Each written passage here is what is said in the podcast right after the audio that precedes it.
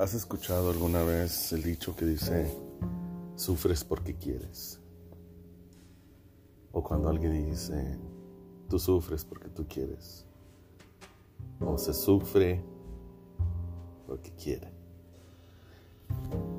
Esa frase es muy profunda, pero esa frase tiene doble significado. Puedes interpretarlo de que la persona elige sufrir. Y la otra interpretación es porque uno quiere obtener algo o que las, las cosas sean de cierta manera, la persona sufre. Entonces, se dice, uno sufre porque quiere pero es del querer de, manera de que queremos algo. Queremos que alguien esté con nosotros, queremos que alguien no se vaya. Queremos que alguien haga esto con nosotros o queremos algo. ¿Por qué quieres? Después que lo obtienes, te vas a cansar de eso. O eso se va a cansar de ti. Y así vas a seguir el ciclo, porque así son esos ciclos. El ser humano nunca es satisfecho. Somos satisfechos por un tiempo y después de ahí volvemos a, a nosotros mismos. Puedes conquistar el mundo, puedes hacer muchas cosas grandes en la vida, pero al final de tu vida vas a regresar a ti mismo puedes conquistar esa pareja ideal, la persona que quieres. Pero al final regresas a ti mismo. Hay algo, hay un misterio en el querer. Hay un misterio en el desear. ¿Por qué quieres? ¿Por qué quieres que te quieran? ¿Por qué quieres tener placer? ¿Por qué quieres tener sexo? ¿Por qué quieres tomar? ¿Por qué quieres tomar esas vacaciones? ¿Por qué te quieres comprar esos zapatos? ¿Por qué quieres otro carro? ¿Por qué quieres una chamarra nueva? ¿Por qué quieres cosas materiales? Si de todos modos con, con el mismo patrón te vas a aburrir de eso. Después lo obtienes y vas a seguir queriendo. La pregunta es, ¿por qué quieres? ¿Por qué?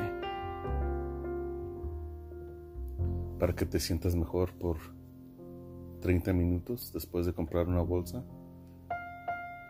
¿Para que te sientas bien por unas 3 horas después de que compraste algo que querías comprar? ¿Por qué te quieres sentir bien? ¿Por qué? ¿Por qué quieres? ¿Por qué cuando no tienes una cosa buscas otra? ¿Por qué después de, de fumar un cigarro quieres tomar? ¿Por qué después de tomar quieres tener sexo?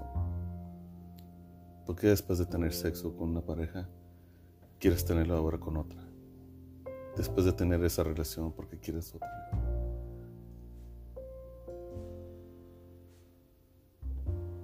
Después de tener el trabajo ideal, quieres otro. Estamos constantemente, constantemente buscando y buscando y buscando placer. Buscamos sentirnos bien y para el día que sigue repetir.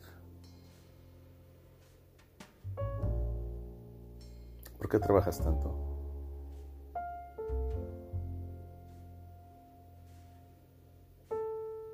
¿Por qué complaces a todo el mundo? ¿Por qué le llamas a la gente? Qué mandas textos a gente? ¿Por qué le mandas mensajes a gente? Deja de llamar a la gente por una semana y deja ver cuánta gente te empieza a buscar. Te garantizo que si dejas de mandar mensajes, de mandar saludos, de andar llamando y mendigando amor y mendigando atención, te apuesto que ese teléfono ni va a sonar. Porque somos nosotros los que estamos con esa carencia. Y esa gente también tiene sus propias carencias. Uno da lo que tiene adentro como dije la otra vez, si tienes guerra, das guerra. Si tienes amor, das amor. Si tienes compasión, das compasión. Si tienes empatía, das empatía. La gente solo te da lo que tiene dentro. No los puedes juzgar. No te deben ni una, ni una disculpa, porque ellos no lo tienen para ellos. Ellos no tienen esa paz que tú necesitas de ellos hacia ti, ellos no la tienen. Y no los puedes culpar. Nadie te debe nada. Las cosas son como son y hay que hablar las cosas claras. Y te pregunto a ti, ¿por qué quieres? ¿Por qué quieres más? ¿Para qué? ¿Por qué? El orgasmo no dura tanto tiempo. la, la borrachera, el alcoholismo, no dura tanto tiempo. La droga no dura tanto tiempo. La euforia de esos placeres no dura tanto tiempo. Pero aún sabiendo eso, ahí le seguimos. Ahí le seguimos. Tratando de llenar ese vacío ese vacío existencial no se llena con gente ni con cosas. Nuestro problema es espiritual. Nuestra solución no es otra persona. Puede entrar la persona más dulce y más linda en tu vida. Pero si tú no estás listo, si estás todavía quebrado, no lo vas a apreciar. Porque tú no tienes eso todavía para poder apreciar a otra persona y viceversa. Tú tal vez puedes ser la persona más completa y más racional para esa persona, pero tal vez esa persona no está lista para ti. No sabe apreciar un buen hombre o una buena mujer. No está ahí en esa parte de su vida todavía. La pregunta es, ¿por qué quieres lo que quieres? Recuerda que el que quiere, el que desea, está vulnerable a sufrir. Entonces, el que quiere, sufre. El que desea, sufre. Es como una persona, tienes dos personas. Una persona está en el desierto y otra persona también está en el desierto. Una tiene sed y la otra no tiene sed. Y de repente llega alguien con una botella de agua y la persona que tiene sed se va a desesperar y va a hacer lo que la otra persona con el agua le diga. Se convierte en su esclavo de la persona que tiene el agua y la otra persona que no necesita, que no desea, se le es indiferente esa situación y sigue caminando. El que necesita, sufre. El que vive en carencia, sufre.